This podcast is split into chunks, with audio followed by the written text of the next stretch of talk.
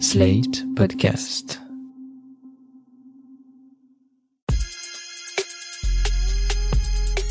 Salut chers auditeurs, salut chères auditrices, je suis Mathilde Mélin, journaliste pour Slate.fr et je vous souhaite la bienvenue dans Sans Algo, le podcast qui vous en fait découvrir d'autres.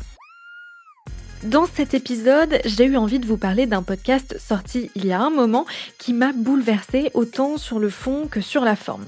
Un podcast qui prend le risque de raconter l'actualité internationale à travers un prisme intime qui n'a pas peur de donner la parole à des femmes qui ne parlent pas français en longueur sur plusieurs épisodes, le tout pour une radio de service public. Dans l'épisode du jour, on parle donc d'Inside Kaboul, le podcast de Caroline Gillet et Anna Bui pour France Inter. À la base, Inside Kaboul, c'est une pastille radio, une petite case hebdomadaire de 5 minutes dans laquelle Caroline Gillet diffusait un message vocal de Marwa, une femme afghane d'une vingtaine d'années qui fuyait le pays avec son jeune époux un peu après la prise de pouvoir des talibans en août 2021. Ça a duré deux mois et puis la chronique a disparu de l'antenne de France Inter. Mais en août 2022, Inside Kaboul est devenu un podcast en huit épisodes d'une vingtaine de minutes dans lequel on suit le parcours de Marwa, mais aussi celui d'une de ses amies et collègues, Ra. L'histoire qui sera racontée ici, c'est celle des jeunes filles de la génération de Marwa, qui ont grandi dans une démocratie jeune et fragile, qui se formaient pour participer à la reconstruction et qui ont vu tout s'effondrer. C'est toujours Marois qui a envoyé ce son, c'est celui d'une commande de glace.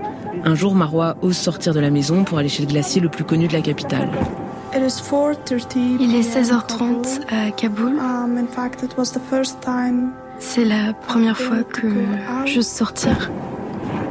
Elle m'envoie cette ambiance qu'elle capte discrètement avec son téléphone depuis son sac. Elle pense que sortir lui fera du bien, mais d'habitude il y a des files interminables ici, m'explique-t-elle. Ce jour-là, elle et ses tantes sont les seules clientes, et Marois ne voit presque aucune femme dans la rue. Elle se dit qu'il faut partir.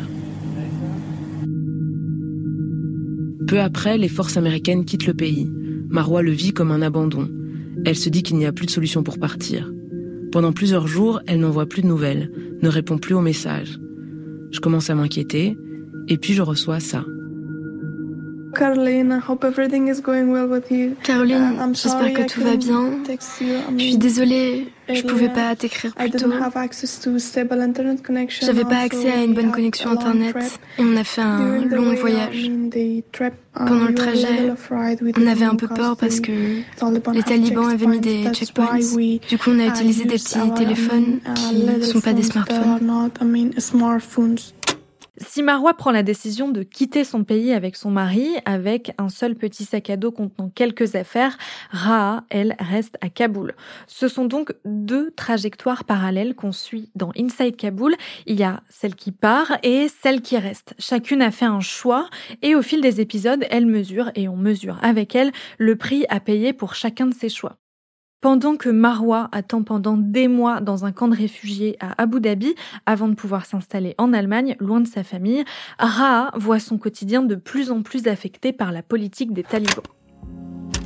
Les talibans ont promis de multiples fois à la communauté internationale que les collèges et lycées ne tarderont pas à rouvrir également. Raha a deux sœurs concernées qui attendent avec impatience. Et puis le 23 mars 2022 arrive.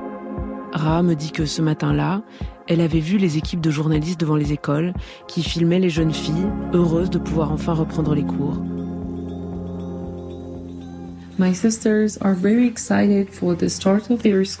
Mes sœurs sont très excitées de retourner à l'école après-demain. C'est leur premier jour.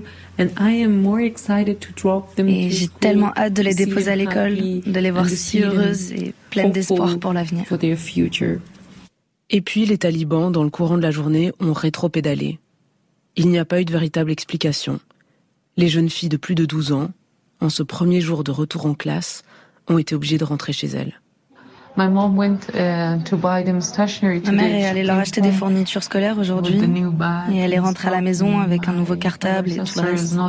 la plus grande veut même pas les voir. Elle a dit à quoi ça sert d'acheter tout ça alors que le gouvernement s'en fiche complètement de notre éducation. Chaque fois que j'ai pris la décision de rester dans ce pays, juste après, je me dis non, non, non, c'est juste impossible de rester là. Ça devient tellement dur pour moi d'accepter la situation et de voir ma famille, de voir les filles, de voir les miens perdre leurs droits. Il n'y a aucun respect de la part de leur gouvernement. Ce que j'aime avec Inside Kaboul, c'est la façon dont les voix entremêlées de Marwa, Ra et Caroline racontent une réalité intime, mais aussi politique et historique. Ensemble, elles décrivent l'envers du décor d'une actualité qui a fait la une pendant des mois avant d'être éclipsée par la guerre en Ukraine. Parce qu'on les suit pendant des mois, on s'attache à elles et à leur destin. Et ça, c'est grâce à une narration très moderne, basée sur des messages vocaux qui leur servent un peu de journal intime. On les entend aussi bien dans des moments anodins du quotidien que dans des instants forts en émotion où les trois femmes donnent de la chair à des grands mots comme exil, répression ou liberté. Dans Inside Kaboul, le dispositif des messages vocaux n'est pas un prétexte, pas une posture, c'est une nouvelle façon de faire du journalisme au temps d'Internet. Une approche empathique où les sources sont actrices du projet. Dans le podcast, Caroline Gillet explique à plusieurs moments à quel point Marwa et Raha choisissent ce qu'elles disent ou ce qu'elles ne disent pas. C'est aussi un journalisme qui n'hésite pas à parler de ses propres biais, comme le fait de ne pas aller sur le terrain. Pour en savoir un peu plus sur les coulisses de ce podcast et sur la série animée qui en est tirée, qui vient de sortir sur France TV Slash, j'ai invité Caroline Gillet à ce micro. Bonjour Caroline Gillet. Bonjour Mathilde. J'aimerais qu'on commence cet échange en écoutant un extrait de l'épisode 1 du podcast où vous vous adressez à nous, auditeurs. Je suis auditrice comme vous de ce que Raha et Marwa m'envoient. Je ne sais jamais ce qu'il y aura dans un message audio avant de l'ouvrir. Je tends l'oreille pour deviner des présences autour d'elles, des voix lointaines, des textures, pour essayer d'imaginer la taille des pièces, comment ils sont habillés, les objets autour. Je leur demande souvent de décrire ce qu'elles voient, bien sûr, mais il y a plein de choses qu'elles ne me disent pas, car elles ne veulent pas ou parce qu'elles leur semblent évidentes. Moi, je ne sais pas à quoi ressemble un salon afghan. D'habitude, je vais sur le terrain, je décris les lieux, je prends les sons moi-même, et en entendant ces témoignages, j'aurais eu mille questions à poser. Ici, c'est Ra qui décide ce qu'elle envoie. Je ne reçois que des bribes, des fragments.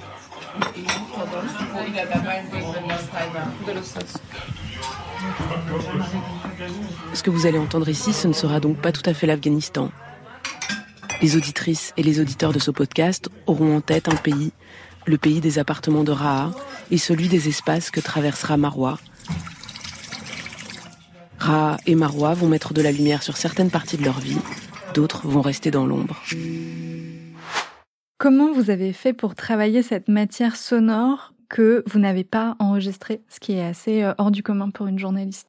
C'était la première fois que je travaillais comme ça sur un projet aussi long, et effectivement sans avoir jamais été en Afghanistan. Toujours pas d'ailleurs, évidemment, vu le, vu le contexte. Mais pourtant, ça fait maintenant près de deux ans que j'ai l'impression d'avoir une oreille là-bas en permanence.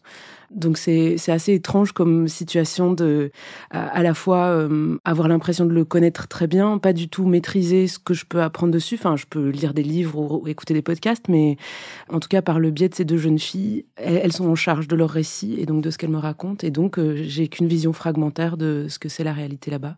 Et donc j'ai beau parfois leur poser beaucoup de questions, leur dire mais ça je comprends pas, ça je comprends pas, ça je comprends pas. Elles répondent parfois un peu à côté parce qu'elles comprennent pas. Je crois que le décalage culturel fait qu'elles comprennent pas tout à fait ce que moi je ne comprends pas. Est-ce que vous avez échangé uniquement des messages vocaux ou aussi des photos et des vidéos? Alors au tout début de notre correspondance, je leur ai proposé de m'envoyer uniquement des notes vocales. Pour l'une et pour l'autre, je crois que la note vocale faisait déjà un petit peu partie de leur, leur paysage, de leur façon de communiquer avec leurs amis. Mais je leur ai demandé de pousser plus loin ce travail, de euh, d'enregistrer des ambiances, euh, de faire attention euh, à bien décrire ce qu'elles voyaient, parce que je pense que, bah, comme beaucoup de gens, et puis surtout quand on appartient à cette génération de 20 ans, on, on a l'habitude de communiquer plus avec des images. Et donc là, il fallait bien leur apprendre à décrire. Ça a mis un petit temps pour qu'elles aient ce réflexe-là. Et puis sinon, les ambiances, euh, voilà, les, les, enregistrer, enregistrer toujours bien une minute de, de silence, d'ambiance euh, pour que je puisse faire du montage, commenter, e, essayer aussi de garder une certaine spontanéité, pas écrire, alors évidemment, leur dire qu'il faut pas écrire avant. Et alors moi, je me suis dit, ce serait rigolo que ce soit la première relation de ma vie où on échange que du son et on apprend à se connaître que comme ça, puisque les gens qui vont écouter ce podcast euh, vont, ne vont pas les voir non plus, puisqu'il faut préserver leur, leur anonymat. Et donc j'ai envie de rentrer en Afghanistan, de découvrir l'Afghanistan comme vont le faire les auditeurs et les auditrices, peut-être beaucoup, la plupart je pense, connaissent assez mal ce pays, rentrer dans, une, dans cette histoire comme une néophyte et puis rentrer dans cette relation euh, comme une nouvelle relation euh, qui serait uniquement euh, basée autour du son. Au bout d'un moment, évidemment, ça n'a pas tenu. Il a fallu s'échanger des images. Ça a été assez dingue la première fois que j'ai reçu des photos d'elle. Euh, je pense que c'est là où ce contraste a été saisissant entre euh, peut-être que j'avais fantasmé de l'Afghanistan, de ce que c'est d'être jeune là-bas, ce qu'elle m'avait envoyé comme son, et puis tout d'un coup, de voir par exemple les images qu'elle partageait, qui étaient beaucoup des, des images de mariage, de fêtes, de célébration, qui sont extrêmement exubérantes, avec des costumes incroyables, etc. Et donc c'était aussi rigolo d'échanger des images et puis moi de leur envoyer des images de chez moi et que voilà encore une fois ce décalage euh, nous surprenne euh, toutes et je pense parfois créer des émotions insoupçonnées. C'est pas la première fois que vous utilisez le dispositif du message vocal pour raconter des histoires. Vous l'aviez fait notamment pendant le Covid avec un podcast qui s'appelait Journal intime collectif du temps du Corona pour France Inter. Comment vous avez fait pour convaincre des jeunes femmes qui sont à l'autre bout du monde, qui sont en train de voir leur vie complètement bouleversée, de vous faire confiance et de vous parler pour une radio française je ne sais pas comment ça se jouerait si je leur posais la question aujourd'hui. Aujourd'hui, les risques sont différents. Mais en tout cas, à l'époque, je pense qu'elles étaient bouleversées. Elles comprenaient pas du tout ce qui était en train de se passer. Et elles ont tout de suite, en, en tout cas, c'est ce qu'elles me racontent, elles ont toutes les deux eu très envie, le besoin de témoigner, elles disent beaucoup de discharge, de se décharger de cette pression. Euh, je pense qu'elles se sentaient aussi très seules. En fait, elles étaient l'une et l'autre en famille, une partie du temps. Enfin, après, Marois est partie seule, mais en tout cas, elles avaient peur de partager leur peine et leur chagrin à la famille, qui était déjà par ailleurs super inquiète. Donc, je crois que je suis devenue quelqu'un à qui il était plus facile de communiquer ses angoisses, de parler aussi à quelqu'un qui n'y connaît, enfin, qui connaît très mal la situation, qui est très loin. Je pense que c'est plus facile la note vocale, ça a quelque chose de surprenant. J'ai toujours pas tout à fait compris pourquoi c'est si fort, pourquoi c'est différent d'une relation épistolaire euh, par téléphone, par exemple, où j'aurais pu poser des questions. Euh. Mais là, il y a quelque chose de sans doute assez réflexif, un petit vraiment de l'ordre du journal intime, où euh, la personne est vraiment seule, sans le regard en face, sans les questions en face, et donc je pense plus à plus de liberté pour témoigner. Et pour l'une et l'autre, ça, ça a voulu dire des moments où elle pleure, des moments où elle elle rigole, enfin voilà, je ne sais pas si c'était toujours adressé à moi ou si c'était finalement adressé à, elle-même dans ces périodes qu'elle avait du mal à comprendre. À quel moment vous avez commencé à échanger? Est-ce que c'est tout de suite, euh, mi-août, au moment de l'arrivée des talibans à Kaboul? Est-ce que c'est quelques jours, quelques semaines après? C'est quelques semaines après, en réalité. Mais je me rappelle, j'étais en déplacement à Metz, dans une chambre d'hôtel, et je, je leur ai écrit sans trop y croire. C'était des, amis d'amis euh, afghans. Et l'une et l'autre ont répondu avec énormément d'enthousiasme. J'ai fait ce que j'avais fait euh, quand j'ai commencé à faire des, échanges de notes vocales avec des personnes lors du, du Covid. C'est-à-dire que j'ai fait entendre les sons autour de moi en me disant que, à l'écoute de ces sons-là, elles allaient comprendre la puissance du son. Elles allaient euh, comprendre que elles auront, en, en écoutant ces sons, l'impression d'être auprès de moi et euh, le premier son que j'ai entendu de Marois, il était fou. Elle est montée sur son toit terrasse et elle m'a fait entendre les bruits autour d'elle. Et effectivement, j'avais l'impression d'être auprès d'elle. Avant cette interview, je vous ai demandé de faire passer quelques questions à Ra et Marois. Je leur ai notamment demandé si ça leur avait semblé naturel d'enregistrer des sons de leur quotidien. Et voilà ce que m'a répondu Marois. Les tout premiers jours, elle m'a demandé d'enregistrer certains sons. Caroline nous apprenait à faire ce travail, à enregistrer du son en le faisant elle-même. Elle nous envoyait des sons de Paris, du métro, de la radio, de son appartement, ce genre de choses. Elle nous montrait comment faire en nous envoyant des exemples. On apprenait à enregistrer, on ne l'avait jamais fait avant. On n'avait jamais fait d'œuvre journalistique ou de journal intime, mais au fur à mesure, c'est devenu une partie de moi, une part importante de ma routine. Vous leur donniez des exemples en envoyant euh, vous-même des sons de votre quotidien. Est-ce que vous leur demandiez en échange des sons en particulier? Oui, j'ai l'impression que je leur demandais des sons. Enfin, si par exemple elle me disait euh, euh, je vais aller faire telle ou telle activité, je leur dis ah s'il te plaît enregistre des sons. Et parfois ça ça a pu créer par la suite et jusqu'à aujourd'hui des, des, questionnements pour moi de savoir jusqu'où je peux aller, combien de sons je peux demander. Elles savent en, en vérité que que j'ai envie qu'elles enregistrent. Au début, je pense qu'elles ne mesuraient pas toujours l'intérêt de certaines scènes pour quelqu'un comme moi qui connaît pas du tout l'Afghanistan, qui n'y est jamais allé. Et au, bout d'un moment, ceci dit, je pense qu'il y a des choses qu'elles avaient envie de garder pour elles. Donc je, faisais toujours très très très attention de bien dire euh, que c'était euh, à elles de décider quand elles témoignaient euh, ou pas. Et aujourd'hui, je suis très satisfaite parce que de temps en temps, elles me disent non et ça, ça me rassure beaucoup. Ça pose la question de votre place au sein du podcast. Est-ce que vous vous êtes sentie écoutante, journaliste, storyteller, un peu des trois? Cette place, elle a évolué. Au début, il n'était pas trop question que je sois impliquée comme je le suis dans, le podcast, dans le sens où j'avais commencé à, imaginer qu'on allait raconter ces deux histoires en parallèle, qu'il allait falloir trouver des façons aussi, puisque Marois passe beaucoup de temps dans un camp de réfugiés où, dans l'absolu, elle fait pas grand-chose d'autre que d'attendre. Comment on allait pouvoir trouver des ressorts narratifs pour faire en sorte que on reste accroché à son histoire, à son récit, alors même qu'il se passe rien? Et comment en contraste euh, faire exister l'histoire de Raha faire évoluer leurs, leurs émotions. Ça a été beaucoup d'ascenseurs émotionnels pour l'une et pour l'autre. C'est le propre du statut de réfugié, de jamais trop savoir quand les choses vont avancer. Euh, c'est le propre de, de la situation en Afghanistan aujourd'hui où tout est incertain et c'est ça qui doit être peut-être le plus violent, de jamais trop savoir quelle sera la prochaine mauvaise nouvelle qui va tomber. Et donc comment raconter ça sans euh, trop balader l'auditeur euh, ou l'auditrice qui serait finalement perdu. Donc ça, il y a eu plein de choix qui ont été faits à cet égard-là. Ensuite, j'ai parlé avec Olivier Donizo, qui est script docteur euh, au cinéma. Et c'est lui qui m'a dit, en fait, Caroline, cette histoire, c'est pas celle de Ra et de Marois, c'est l'histoire de votre correspondance à vous trois. Et à ce moment-là, on a repensé la structure avec euh, Anna Bui, qui est la réalisatrice, et avec euh, Cyrielle Tello, qui est la monteuse. Et on a davantage repensé ma place en intégrant aussi certains moments des sons que moi j'avais envoyés aux filles, etc en appuyant euh, cette dimension-là, celle d'une relation et de comment elle a évolué. Est-ce que vous parliez toutes les trois sur la même conversation ou est-ce que vous aviez des conversations euh, parallèles avec euh, Marwa et Ra? On avait des conversations parallèles. C'était important pour moi d'avoir une relation singulière avec chacune d'entre elles et aussi de faire attention de ne pas entre guillemets polluer les, témoignages euh, de l'une ou de l'autre par euh, l'appréhension de ce qu'allait en penser l'autre euh, qui est une sachante de cette culture et donc qui pourrait avoir un... là l'idée c'était vraiment qu'elles s'adressent à quelqu'un qui connaisse pas l'Afghanistan et qu'elles apprennent à raconter leur pays comme ça en se disant qu'il y a personne d'Afghanistan qui écoute et qui juge potentiellement, même si elles sont très bienveillantes l'une envers l'autre. À partir du moment où il a été question pour Ra de quitter l'Afghanistan, les choses ont beaucoup changé évidemment parce que ça remettait en question ma responsabilité, mon rôle est-ce qu'il fallait ou pas que j'intervienne pour les aider? J'ai considéré que oui, qu'il fallait que j'intervienne, que je fasse ce que je pouvais. La déontologie journalistique euh, parfois considère qu'il faut il faut pas jouer ces rôles-là. Euh, moi, je me suis rendu compte qu'elles avaient peut-être un rôle de fixeuse finalement dans ce projet. Les fixeurs, c'est quand un journaliste va sur le terrain, un terrain qu'il ne connaît pas, il trouve euh, une personne locale pour l'aider à se repérer, raconter le lieu, se repérer. J'aime beaucoup cette idée qu'elles sont les fixeuses de leur propre histoire, de leur propre récit, et en tout cas qu'elles ont la main dessus, enfin que ce sont des collaboratrices, puisqu'elles ont énormément travaillé. D'ailleurs, il y a eu la question de les payer pour ce projet. Finalement, on a décidé de les rémunérer puisqu'on considérait que euh, ça leur a pris énormément de temps euh, de travail. Enfin, c'est des heures et des heures et des heures d'enregistrement et que euh, elles avaient la charge mentale de, dans des moments de joie, dans des moments de tristesse, penser à sortir leur téléphone pour enregistrer ce qui leur arrivait.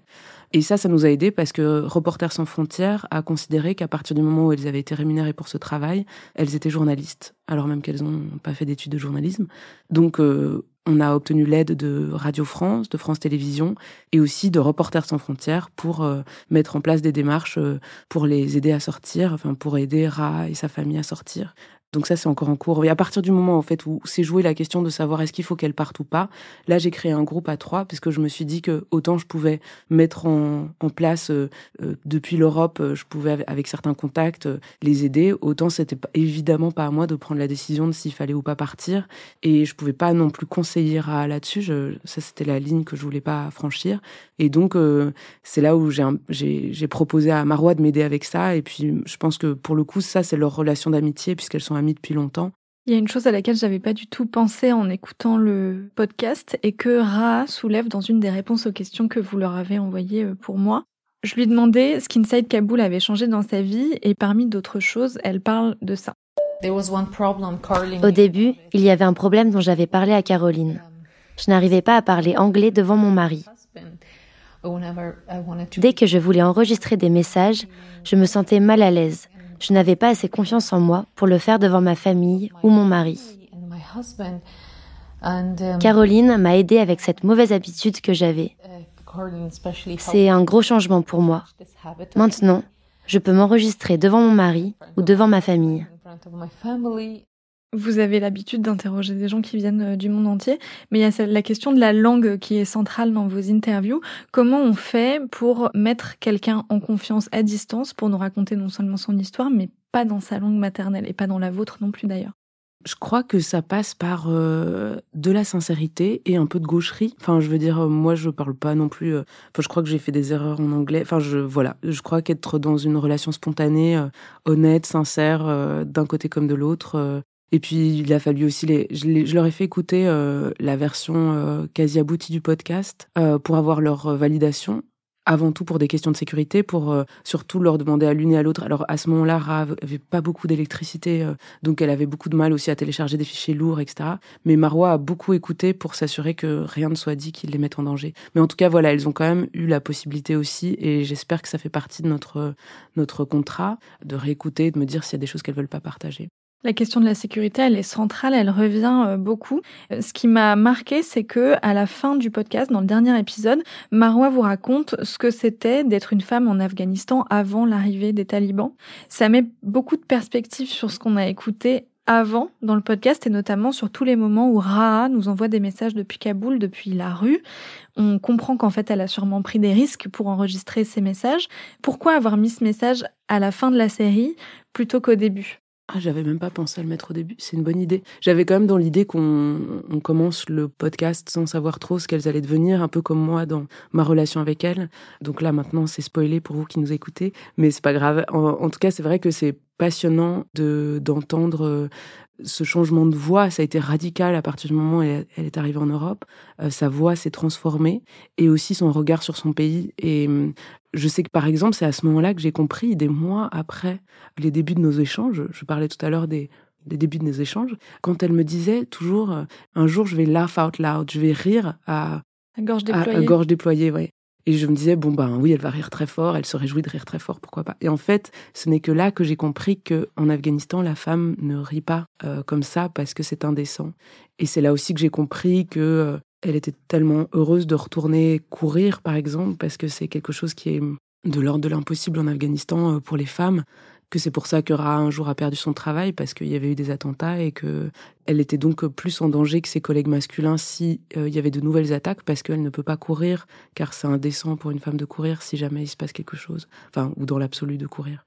Aujourd'hui, Marois euh, s'est inscrite il y a quelques jours au demi-marathon de Paris parce qu'elle habite euh, pas très loin de Paris aujourd'hui et donc voilà, je suis heureuse de aussi de continuer à documenter tout ça puisqu'elle continue à m'envoyer des notes aujourd'hui et donc de pouvoir euh, vraiment retracer euh, jour après jour ce que peut faire un exil euh, sur une personne qui arrive et, et, qui est confrontée à énormément de changements et, et de difficultés et, aussi de jolies choses. Est-ce que vous avez envie de continuer à raconter leur histoire? Pourquoi pas faire une saison 2 du podcast? Moi, j'aimerais beaucoup. Je, je pense qu'une série qui s'appellerait Outside Kaboul, qui serait une seconde saison, ce serait intéressant, justement pour euh, raconter euh, euh, ce que c'est de, de, partir de chez soi. Moi, je sais qu'un des sons qui m'a quand même les plus marqué, c'est celui que Marwa m'a envoyé quand elle était dans l'avion en train de quitter l'Afghanistan.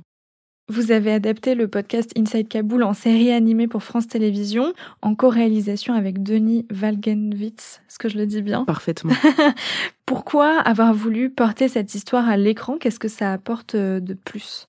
Je pense que la, la préoccupation avec ce projet, c'est de toute façon pour elle et donc pour moi, puisque c'est une collaboration, c'est de donner accès au plus grand nombre de récits euh, sur l'Afghanistan et ce que vivent les femmes afghanes je me suis dit évidemment que l'animation, ça pouvait toucher d'autres publics. Récemment, on a montré le film à des enfants, des enfants de, de 10-11 ans. Et j'ai senti que ça, que ça les touchait, que voilà, que c'était adapté pour eux. Et donc ça, c'est évidemment différent du podcast, qui voilà, qui est un petit peu peut-être plus plus raide pour des plus jeunes. En tout cas, il y avait cette première dimension-là. Et ensuite, j'étais très heureuse de travailler avec Koubra Academy, qui est une artiste euh, afghane incroyable, que je vous invite à découvrir si vous ne connaissez pas son travail. Et elle a un univers et une façon de, de représenter les émotions euh, qui me fascinent. Et j'avais très envie de pouvoir euh, faire cohabiter ces images, sa façon de raconter les choses, qui permettent aussi de prendre un peu de hauteur, et aussi les récits de Marwa vous avez tourné le podcast entre septembre 2021 et mai 2022, si j'ai bien calculé. On enregistre cet épisode en mars 2023. Qu'est-il arrivé à Marwa et Raha entre la fin du tournage, en tout cas la fin de ce qu'on a pu entendre dans le podcast, et aujourd'hui? Dans quelle situation elles sont? Dans le podcast, Marwa était arrivée jusqu'en Allemagne. Aujourd'hui, elle est arrivée en France, où elle fait des études euh, pas loin de Paris. Raha, euh, désormais, a quitté Kaboul. Elle est enceinte de six mois. Son mari l'a accompagnée et euh, ils sont en train de, de suivre les procédures pour essayer de rejoindre euh, la France ou l'Allemagne et on espère que leurs familles vont les rejoindre euh, bientôt. Ce qui a été intéressant avec la sortie du film et du podcast, c'est que même là, en leur proposant d'envoyer des réponses euh, à vos questions, je sens qu'avec chaque euh, interview qu'on fait, elles se rendent compte de l'importance de leur voix, de la place qu'elles ont peut-être pris en tant que porte, porte-voix de, des femmes afghanes. Et c'est assez beau de voir comment, alors qu'au début, c'était quand elles ont accepté de participer, juste l'envie de témoigner pour elles-mêmes, je pense, dans un instinct de survie, je, crois. En tout cas, c'est comme ça qu'elles le racontent. Progressivement, euh, elles ont pris conscience de leur, euh, de leur force, de, de leur importance, euh, elles ont, sont devenues plus politisées, je crois, et aujourd'hui, elles parlent vraiment plus d'engagement je crois qu'elles considèrent que ce projet, c'est vraiment une, façon pour elles euh, de, changer leur pays, d'apporter leur, euh, d'apporter leur voix, et elles espèrent euh, pouvoir y retourner un jour. Et donc, c'est assez émouvant de voir ça. Merci beaucoup, Caroline Gillet. Merci. J'espère que ça vous a donné envie de découvrir Inside Kaboul de Caroline Gillet, réalisé par Anna Bui. Le podcast est disponible sur toutes les plateformes et sur le site et l'application Radio France. Si vous voulez aider Ra et Marwa ou d'autres femmes afghanes, vous trouverez le lien d'une cagnotte dédiée dans la description de cet épisode. Je vous remercie d'avoir écouté cet épisode de Sans Algo. N'hésitez pas à l'envoyer à vos proches, à nous laisser des étoiles et des commentaires. Et je vous dis à très vite pour un nouvel épisode garanti 100% sans algo.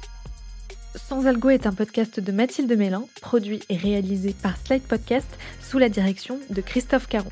La production éditoriale est assurée par Nina Pareja et le montage par Victor Benamou, assisté de Clémentine Amblard.